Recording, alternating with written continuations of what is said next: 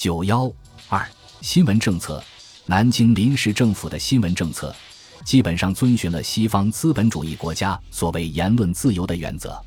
临时政府内务部最初曾颁布了一个暂行报律，规定比较严格，向报界约法三章：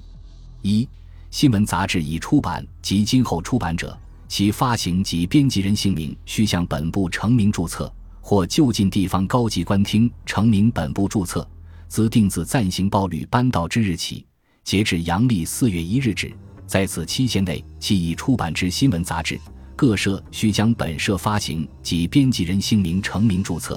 其以后出版者须于发行前成名注册，否则不准其发行。二、流言山货关于共和国体有破坏弊害者，除停止其出版外，其发行人、编辑人并作以应得之罪。三、调查失实、污毁个人名誉者。被污毁人得要求其更正，要求更正而不履行时，经被污毁人提起诉讼，训明的酌量科罚。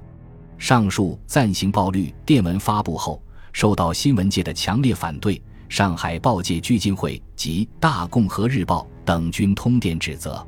其中以张炳麟最为强烈。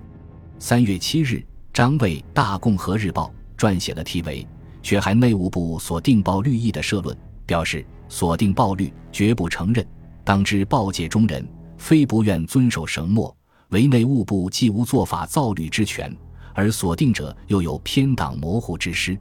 在上述情况下，孙中山也认为上述暴律违反了言论自由的原则，并令至内务部宣布无效。他指出，按言论自由，各国宪法所重，善从恶改，古人以为常师，自非专制淫威。从无过失催议者，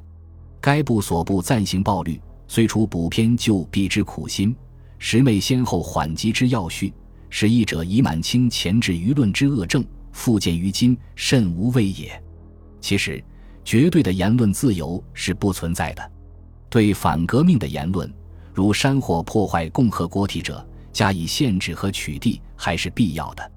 年轻的资产阶级民主派还缺乏资产阶级专政的经验，他们盲目的模仿西方的言论自由，这样就在实际上为些反革命言论开了绿灯。但是总的说来，临时政府的新闻政策及开放言论的政策，对破坏清政府的前置言论的政策还是起了积极作用的。